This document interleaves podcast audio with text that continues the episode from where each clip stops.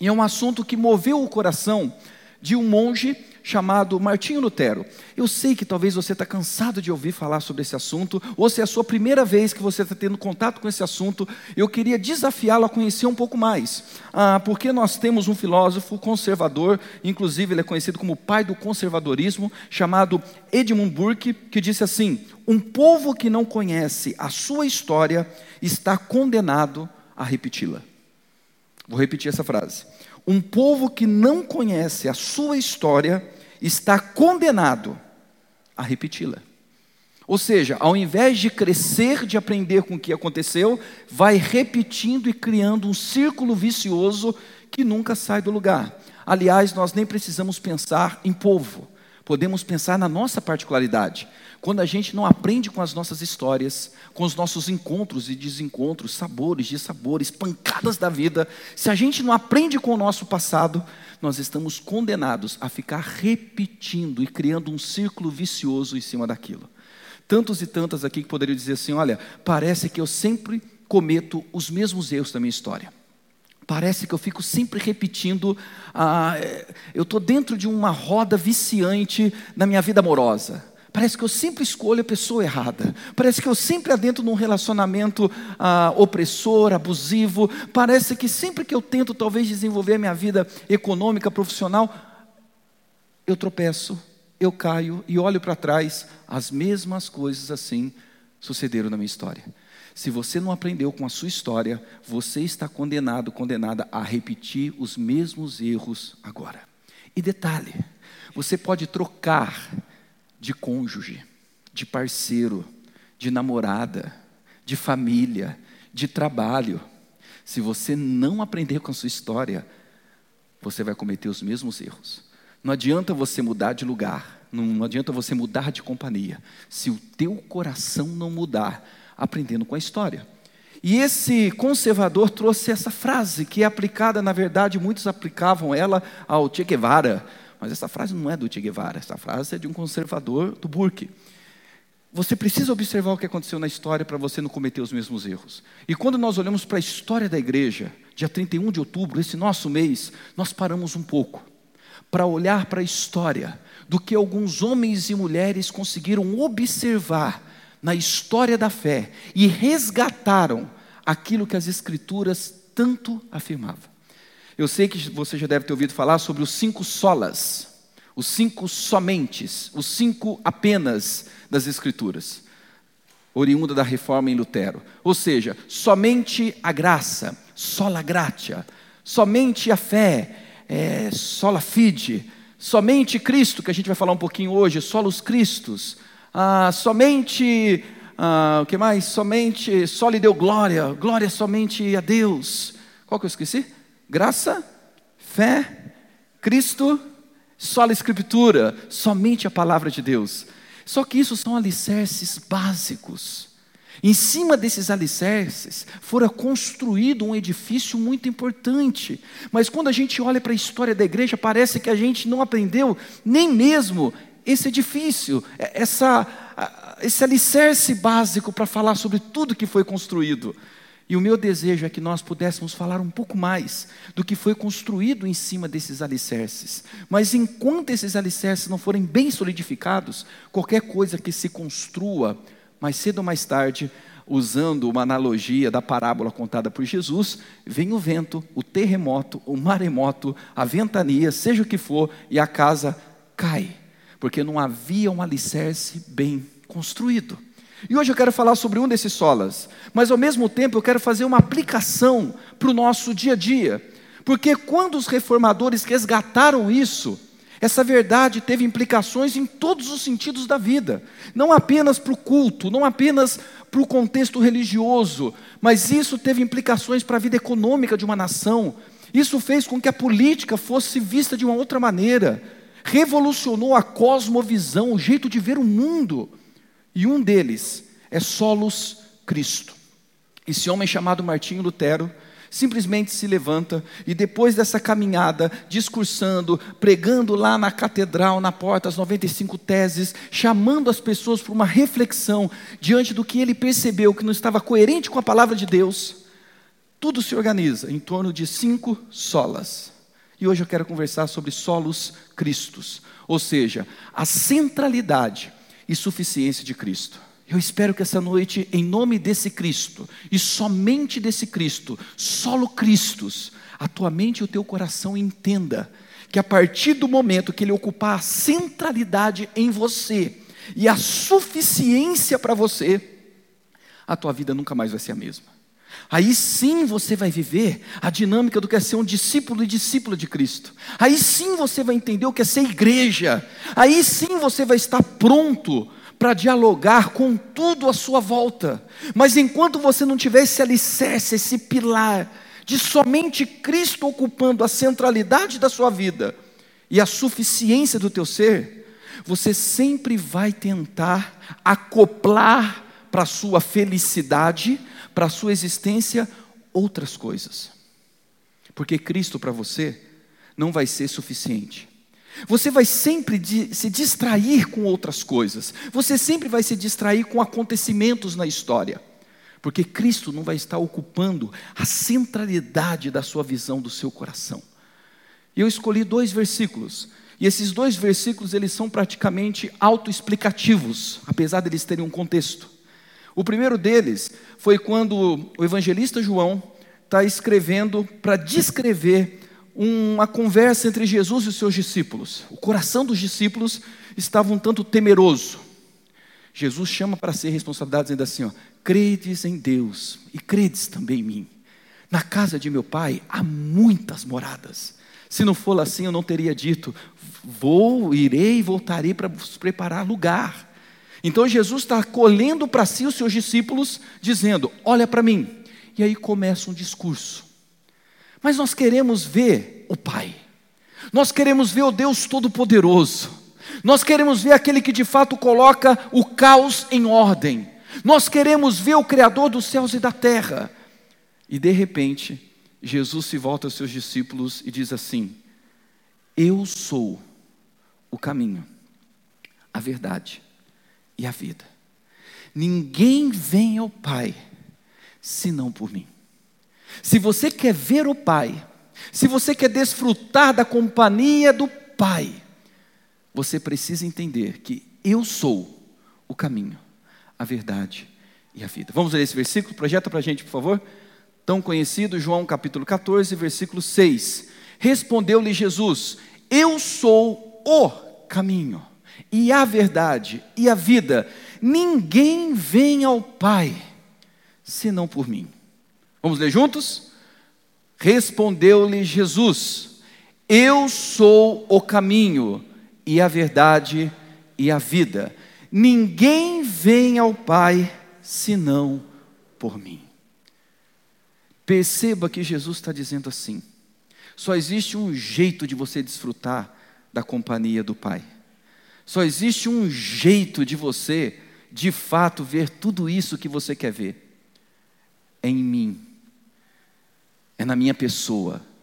Não, não existem outros caminhos.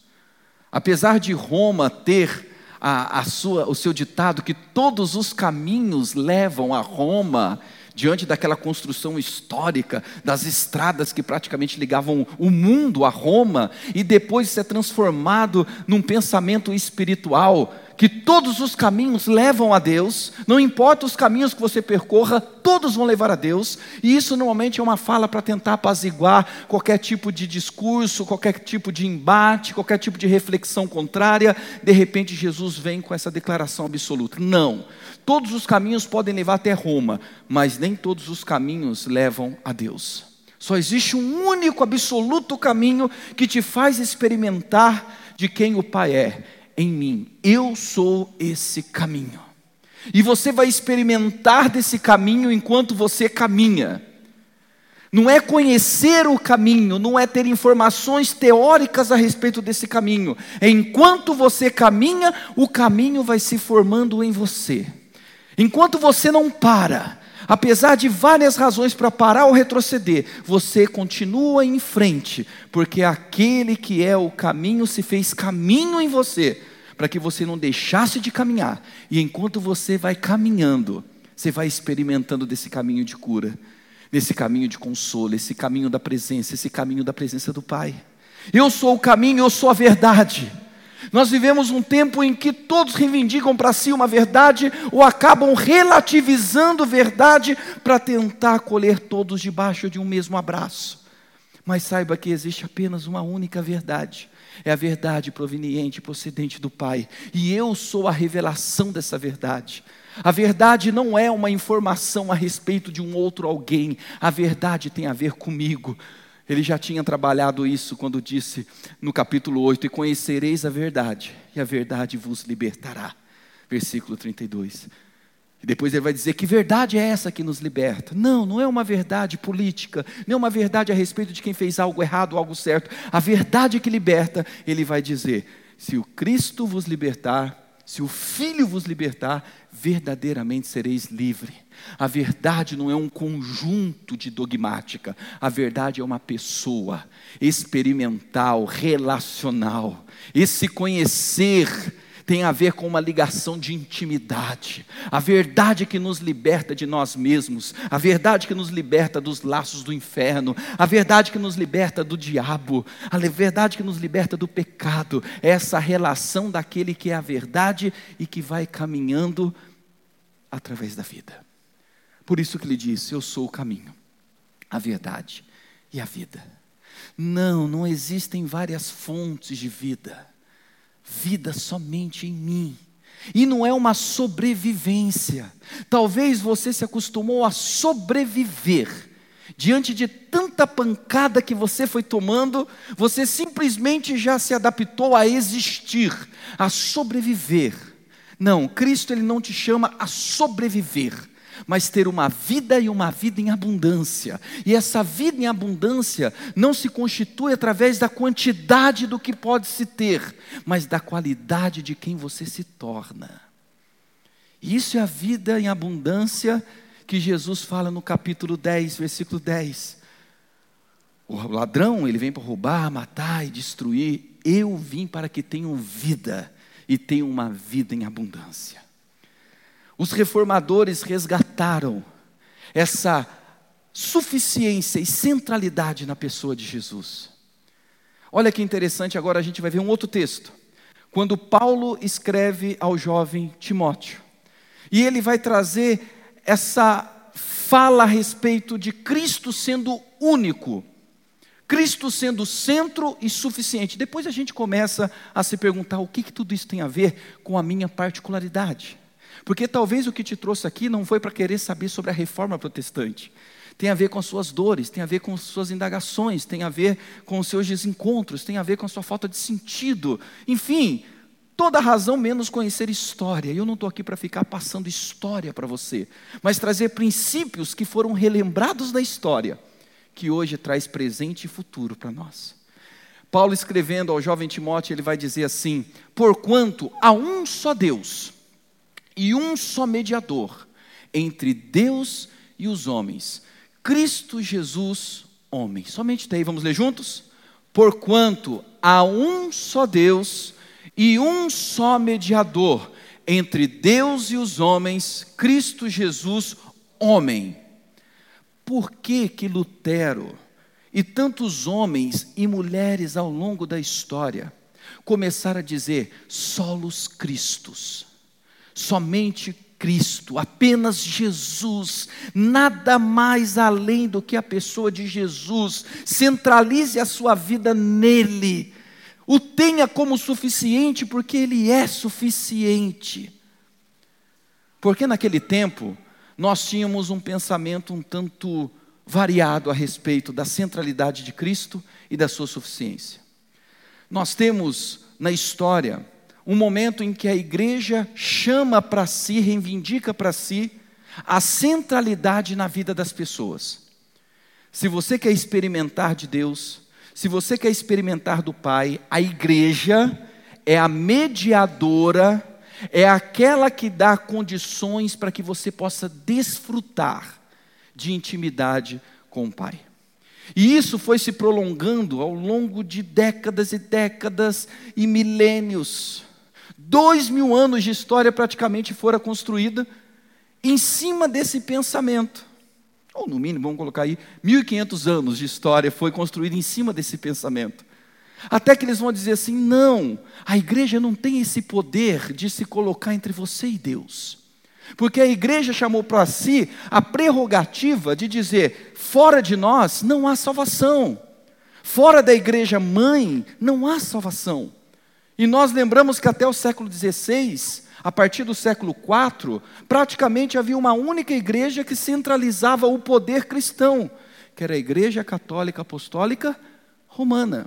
E aqui eu não estou para criticar os católicos. Você vai entender que talvez hoje nós cometemos um erro pior do que eles cometiam e precisam rever, e nós, por não conhecermos a história, estamos condenados a repetir tal história. Basicamente, a igreja naquele tempo chamou sobre si a autoridade de constituir mediadores e intercessores para que a sua fé fosse uma fé viva na pessoa de Deus. Então a igreja começou a dizer: fora de nós não há salvação. Você não experimenta da salvação fora da igreja mãe. Cristo reina sobre a igreja. Se você não estiver na igreja, você não está experimentando do reinado de Cristo. E nós, como igreja, constituímos, canonizamos, beatificamos pessoas, homens e mulheres, ao longo da história, para se tornarem os seus mediadores, os seus intercessores, aqueles a quem você vai recorrer, para que eles possam conceder a você um lugar junto ao coração do Pai. E diante disso, nós tivemos um movimento em que tantos homens e mulheres foram promovidos para ocupar um lugar que somente Cristo tem condições de ocupar. Porque nenhum homem e mulher ao longo da história, por melhores que sejam, quando a gente olha, por exemplo, a história de São Francisco de Assis, ou Francisco de Assis, chamado de São Francisco, Santo Francisco de Assis. Uma história linda de alguém desapegado, alguém que de fato simplesmente rendia sua história para comunicar o evangelho até entre os muçulmanos. Santo Agostinho, Agostinho de Pona, um dos maiores teólogos da história, São Tomás, Tomás de Aquino. Enfim, nós temos homens e mulheres que foram relevantes para a sua época. Mas a partir daí a igreja assume sobre si a tutela sobre a história dessas pessoas, canonizam essas pessoas, dando a elas agora um pseudo poder de mediação sobre a vida dos seus. E a gente vai ver que muitas dessas canonizações e beatificações têm a ver com recursos financeiros, tem a ver com uma promoção daquilo que poderia se receber quando se canonizava Fulano, Beltrano e Ciclano. E agora esses homens e mulheres vão dizer assim: quando nós olhamos para a história da palavra de Deus, nós percebemos que somente Jesus Cristo é suficiente para ocupar esse lugar que nós lemos, por conta um só Deus e um só mediador que media, que faz a ponte Aquele homem que era um monge católico se levantou dentro da igreja católica, não porque ele queria acabar com a igreja católica. Lutero amava a igreja católica. Ele dizia: nós precisamos consertar, reformar aquilo que não está de acordo com as escrituras. Então ele vai protestar. Por isso que vem o um movimento protestante, dizendo: Jesus precisa ocupar a centralidade de todas as coisas. Jesus precisa ocupar a suficiência em todas as coisas. Porque é isso que a palavra vem nos ensinar: que há um só mediador, não existem outras pontes. E ele vai bater de frente com o próprio Papa, que é até hoje um pontífice. Ou seja, pontífice é aquele que faz uma ponte suficiente. Só que quem é o nosso único pontífice, segundo as Escrituras, é Jesus. Por que, que é importante a gente entender isso e a gente vai começar a funilar para fazer algumas aplicações? Porque ninguém fez por você e teria condições de fazer por você o que Jesus fez. O Filho de Deus que se fez gente, que se fez homem, que não precisava passar por tal experiência, mas para a glória do Pai e amor do Pai, se torna humano e morre numa cruz, se entrega voluntariamente a uma morte terrível, para que você pudesse experimentar dele como caminho, dele como verdade e dele como vida, dele como o único mediador entre Deus e os homens. E quando nós entendemos isso, nós resgatamos algo que nos traz um alívio e nos faz ver Deus como realmente é na história, e isso muda a nossa história. Quando nós entendemos que Ele é o caminho, a gente para de tentar buscar os nossos próprios caminhos, achando que através do nosso método experimental, eu vou tentar fazer do meu jeito, mais uma vez, através dos meus achismos, eu vou conseguir chegar onde eu gostaria de chegar. E de repente Jesus diz: qualquer caminho há de te confundir, fora de mim. Eu sou o único, absoluto, exclusivo caminho que pode conceder à sua história aquilo que eu sei que o seu coração clama sem você nem mesmo ter consciência do que é. Como dizia o filósofo, matemático, teórico e, e teólogo Blaise Pascal, que o vazio que há no coração do homem é do tamanho exato de Deus.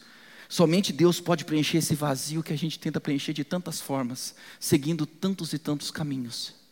E talvez essa noite seja uma noite em que, se você pudesse falar um pouco da sua história, você contaria tantos caminhos que você percorreu, à procura daquilo que preencheria esse vazio, mas todos esses caminhos te levaram por labirintos. Todos esses caminhos que aparentemente pareciam bons aos seus olhos, mas ao cabo deles era cheiro e aparência de morte. Quantos aqui talvez não, não carregam, a começar por esse que vos fala, tantas marcas, por tentarmos criar os nossos próprios caminhos para lidar com os nossos vazios, com as nossas carências, com as nossas dores, com as nossas perdições. A centralidade somente Cristo é que pode se colocar como sendo um caminho que há de te colocar junto ao coração do Pai.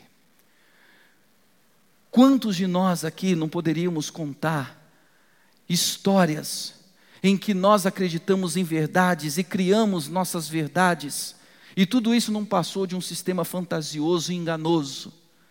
Quantos aqui talvez já não carregam marcas, ou talvez cicatrizes, ou ainda feridas abertas, por verdades criadas por si e que você passou a acreditar nelas, mas você na verdade estava fantasiando algo que sabia que não ia te levar a nada que simplesmente fez com que mentiras se formassem como verdades para você. E no final das contas, mais uma vez, você se via repetindo e se condenando naquilo que deveria ter aprendido na sua própria história, mas ao olhar para a história, não é melhorar no seu comportamento. No caso do cristão, não esquecer a história, é não esquecer a história principalmente da cruz do Calvário é não esquecer que Jesus é essa verdade que nos liberta de todas as nossas mentiras, de todos os nossos enganos. Talvez seja a noite de você parar de se enganar, parar de mentir para si, parar de mentir para as pessoas, parar de fantasiar e querer viver uma verdade autêntica, legítima, que te liberta, que é na pessoa de Jesus. Talvez até hoje você tenha chamado de vida aquilo que sempre acaba com cheiro de morte. E de repente a fala de Jesus: somente em mim é que você encontra vida e vida em abundância. E absolutamente ninguém experimenta dessa realidade fora de mim. Somente tendo-me como centralidade da sua história é que você pode experimentar desse caminho, dessa verdade e dessa vida. Não, não há nenhum outro nome a igreja não tem poder para te dar isso. Naquele tempo, na Idade Média, a igreja não tinha esse poder. E hoje a igreja também não tem esse poder, por mais que tentam reivindicar isso, dizendo que se você não estiver dentro daquele sistema, daquela denominação, daquela religião, você não pode experimentar de salvação, não pode experimentar da bênção de Deus. Se você sair daquela igreja ou sair dessa igreja, Deus sai da sua vida e por fim você se vê naquele ambiente, não por prazer, mas por medo. Medo de ser punido por Deus, porque é dito que fora daquele sistema, fora daquele lugar, você não experimenta da bênção de Deus. Era isso que aquele tempo a Igreja Católica dizia, e é isso que as igrejas evangélicas estão dizendo hoje. Que se você não estiver dentro da denominação A, B ou C, não há sobre você a possibilidade de salvação, você perde a cobertura espiritual, como se alguém ou instituição poderia cobrir espiritualmente a sua vida, a não ser o sangue suficiente de Cristo derramado na cruz do Calvário. Você não precisa de cobertura espiritual de nenhuma denominação religiosa. Você não precisa de cobertura espiritual dessa igreja. Você não precisa de cobertura espiritual da minha vida. Eu não tenho nenhuma cobertura para te dar, mal um cobertor e o que eu tenho está rasgado lá em casa. Só existe uma pessoa que pode cobrir de fato a sua vida e te aquecer e te proteger espiritual e naturalmente em todos os sentidos. É Jesus, Ele é único e suficiente. Não se deixe enganar por esse tipo de manipulação religiosa. O vídeo nos fala sobre isso, do desafio de continuarmos esse movimento de reforma sempre que a igreja se deformar, a igreja perder a sua forma, a gente precisa reformar novamente. Um dos lemas da reforma é a igreja reformada sempre se reformando, sempre se perguntando: será que eu não estou perdendo a simplicidade da fé? Será que eu não estou sendo iludido, iludida, enganado, enganada dentro da espiritualidade que Cristo assim propôs através dele, como sendo a centralidade e suficiência. E por nós esquecermos de ensinamentos tais como esse, de que Cristo é o centro e é suficiente, nós começamos a conceder liberdade para que venham nos colocar sobre uma escravidão de uma denominação ou de uma pessoa. A igreja se dizia portadora do poder de constituir mediadores entre Deus e o homem. A igreja, naquele tempo, beatificou, canonizou pessoas, tanto em vida como em morte. O Papa possuía esse poder de ser o pontífice, e muitos que partiram a eles foram dados não é diferente do que as igrejas evangélicas têm feito hoje. Na figura dos seus pastores, líderes, apóstolos, como se houvesse apóstolo à luz da Bíblia, né? Atuais, mas eles inventam para poder ter essa disputa de título, e no título chama atenção e aprisiona e faz chamar a pessoa para dentro do seu governo. E com isso, pessoas passam a ter autoridade espiritual, emocional, física, financeira, social, familiar sobre outros.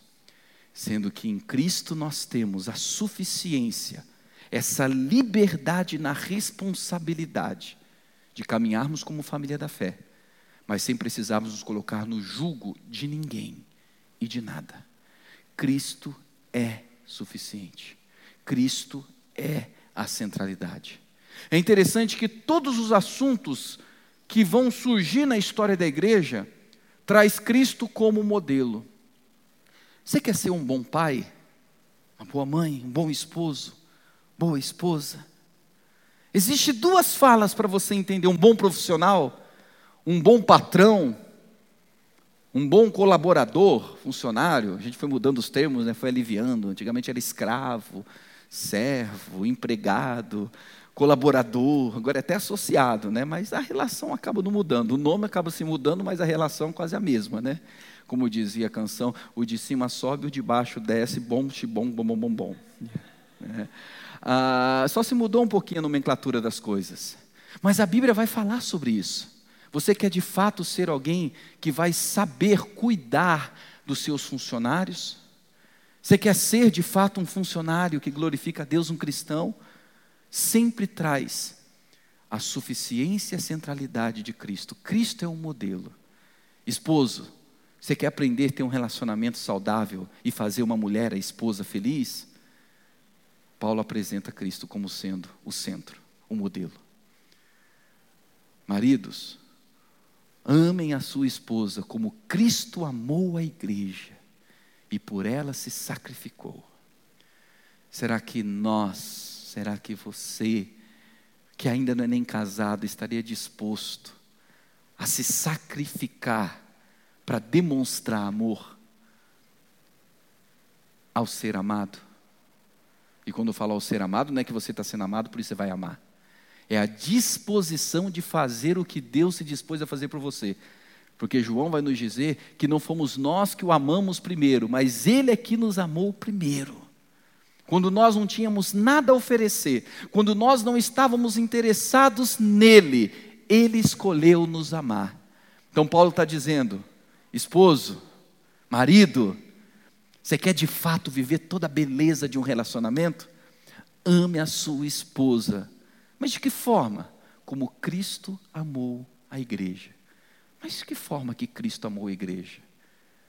Se sacrificando por ela. Você está disposto um dia a se sacrificar pela mulher que você diz está apaixonada e quer um dia casar? Você está à procura, esperando.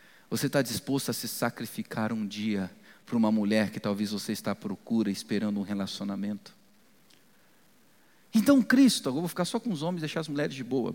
Ah, então, Paulo, os apóstolos, os discípulos, sempre traz Cristo como sendo o centro, o modelo, a forma que eu vou lidar no ambiente de trabalho. Eu tenho como modelo Cristo. Eu tenho Cristo como centro de todas as coisas. Automaticamente também como aquele que é suficiente. E agora eu caminho para o término. A suficiência de Cristo nos explica uma coisa muito simples: que nós somos insuficientes. Você é insuficiente. Você nunca vai ser suficiente para alguém. E o contrário também é verdade. Nunca espere que alguém seja suficiente para você, porque nunca vai ser. Se você pensa que casando, tendo alguém ao seu lado, esse alguém vai ser suficiente para você, e você, ah, agora sim. Pergunta para quem casou, depois passou seus filhos. Não, agora se a gente tiver filha, vai ser suficiente. Aí vieram os filhos. Ah, quando vieram os netos. Ah, é, sempre haverá a insuficiência, a impotencialidade humana nas relações. Porque somente Cristo é suficiente para você. Então, preste atenção. Não queira alguém suficiente, porque você não vai ter alguém suficiente e não tenha pretensão de querer ser suficiente, porque você não vai ser suficiente. Às vezes a gente se martiriza, se autoflagela, por achar que não está sendo suficiente para alguém, sendo que a gente já fez tudo o que estava ao nosso alcance, por amor. E a gente começa a se culpar achando que não se teve o resultado que se esperava porque eu não fui suficiente para com a pessoa pais que ficam se consumindo, porque fizeram sim o melhor que poderia ter sido feito, porém os filhos não responderam a esse melhor, e agora os pais se flagelam, se culpam pelos filhos estarem no caminho que estão, por eu não ter sido suficiente. Então essa noite ouça, você realmente não foi suficiente. E você nunca será suficiente. E Cristo não te chamou para ser suficiente para ninguém. Ele só te chamou para você fazer o melhor que você poderia fazer. Só isso. Não ser suficiente. E o teu melhor nunca vai ser o suficiente. Suficiência somente na pessoa de Jesus. Então pare de ficar cobrando do outro uma suficiência que o outro não tem a oferecer para você. Eu posso melhorar essa expressão. Pare de ficar querendo um perfeccionismo, uma perfeição que o outro não tem para te oferecer. Pare de ficar condicionando o teu amor ao outro numa perfeição que ele ou ela não tem a te oferecer. Ou você escolhe amar, tendo Cristo como centro, porque ele te amou mesmo quando você não amava, e você escolhe amar, não porque a pessoa é digna de ser amada ou merecedora de ser amada, mas você escolhe amar porque o Deus de amor te ama, ou esqueça. Ou esqueça. Porque muitas vezes o teu amor não vai ser correspondido. O teu amor não vai gerar uma resposta suficiente para te contentar e te levar cada vez a amar mais. As pessoas serão insuficientes e você vai ser insuficiente sempre. Então está na hora de você colocar uma paz nessa história, colocar um ponto final nessa exigência de querer que o outro seja suficiente para você, porque não vai ser. Está na hora de você ter paz no seu coração, porque você não vai ser suficiente para o outro. Está na hora de você colocar Cristo como centro para saber como lidar sendo insuficiente e recebendo insuficiência. Somente na pessoa de Jesus, solos Cristos é que nós temos a suficiência, pois aquele que fez o maior também é capaz de fazer o menor. O maior foi a salvação. Cristo é suficiente para a tua salvação.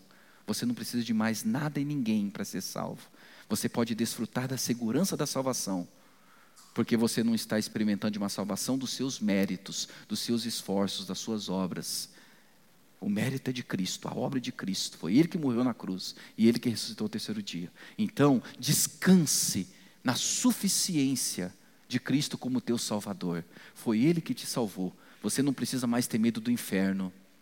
Você não precisa ter medo de perder salvação. Porque Ele é suficiente para ter te salvado e há de te guardar até o retorno dele mesmo. Ele assim o prometeu. E em tudo isso, aprenda a tê-lo como centro da sua história.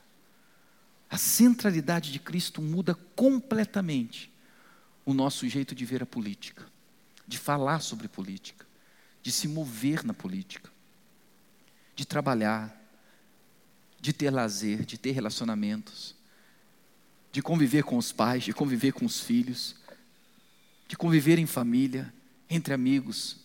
A centralidade de Cristo muda completamente isso. E nós vamos orar agora. Nós vamos orar porque talvez você ainda não entendeu que Cristo deve ocupar o centro e é o único suficiente para você. E por não entender isso, você vive com medo do inferno, vive com medo do diabo. Quando se fala em alguma coisa ruim que aconteceu ou que está acontecendo, automaticamente você já traz o diabo para um cenário, dando a ele uma visibilidade, dando a ele uma autoridade que o Evangelho na cruz de Cristo já o despojou na cruz de Cristo, todo principado e potestade fora despojado.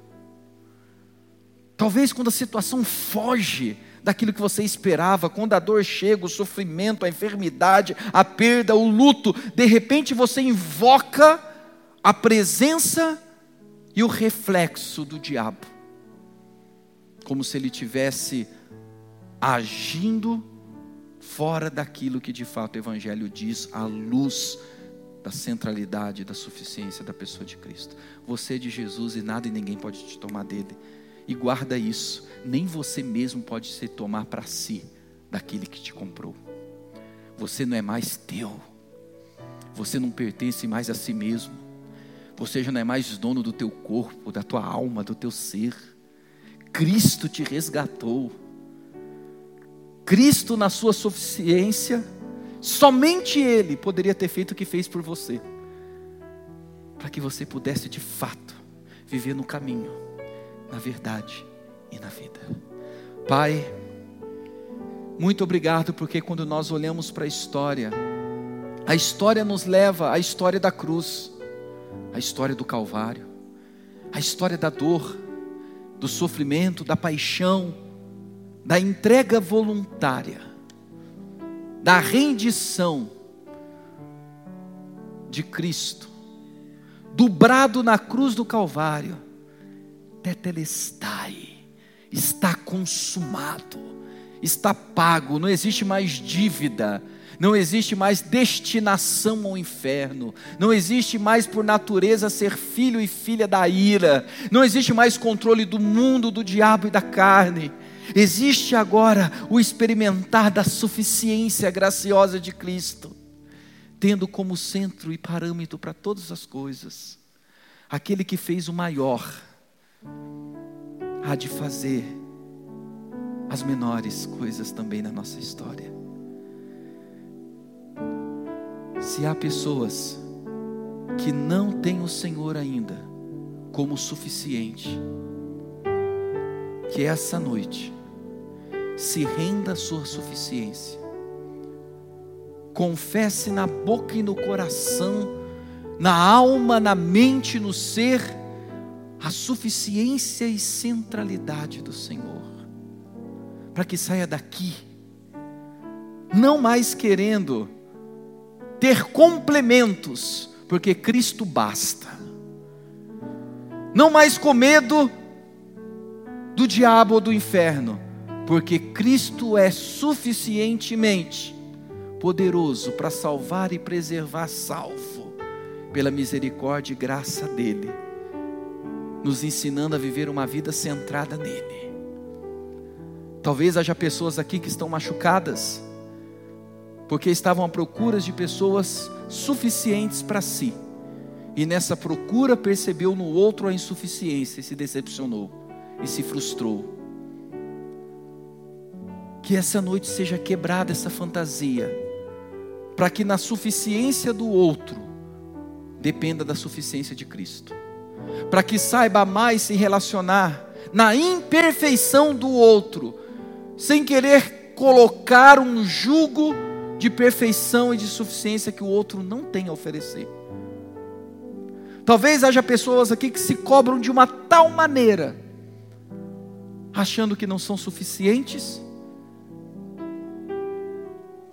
e tentam provar para si e para outros que são suficientes. Mas que o teu espírito mostre claramente que não há suficiência nos nossos esforços. Somente em Cristo há essa suficiência. Para ficar tranquilo e tranquila, fazendo o que está ao alcance fazendo o que pode na excelência e no amor, tendo Cristo como medida de todas as coisas. Amém. Amém.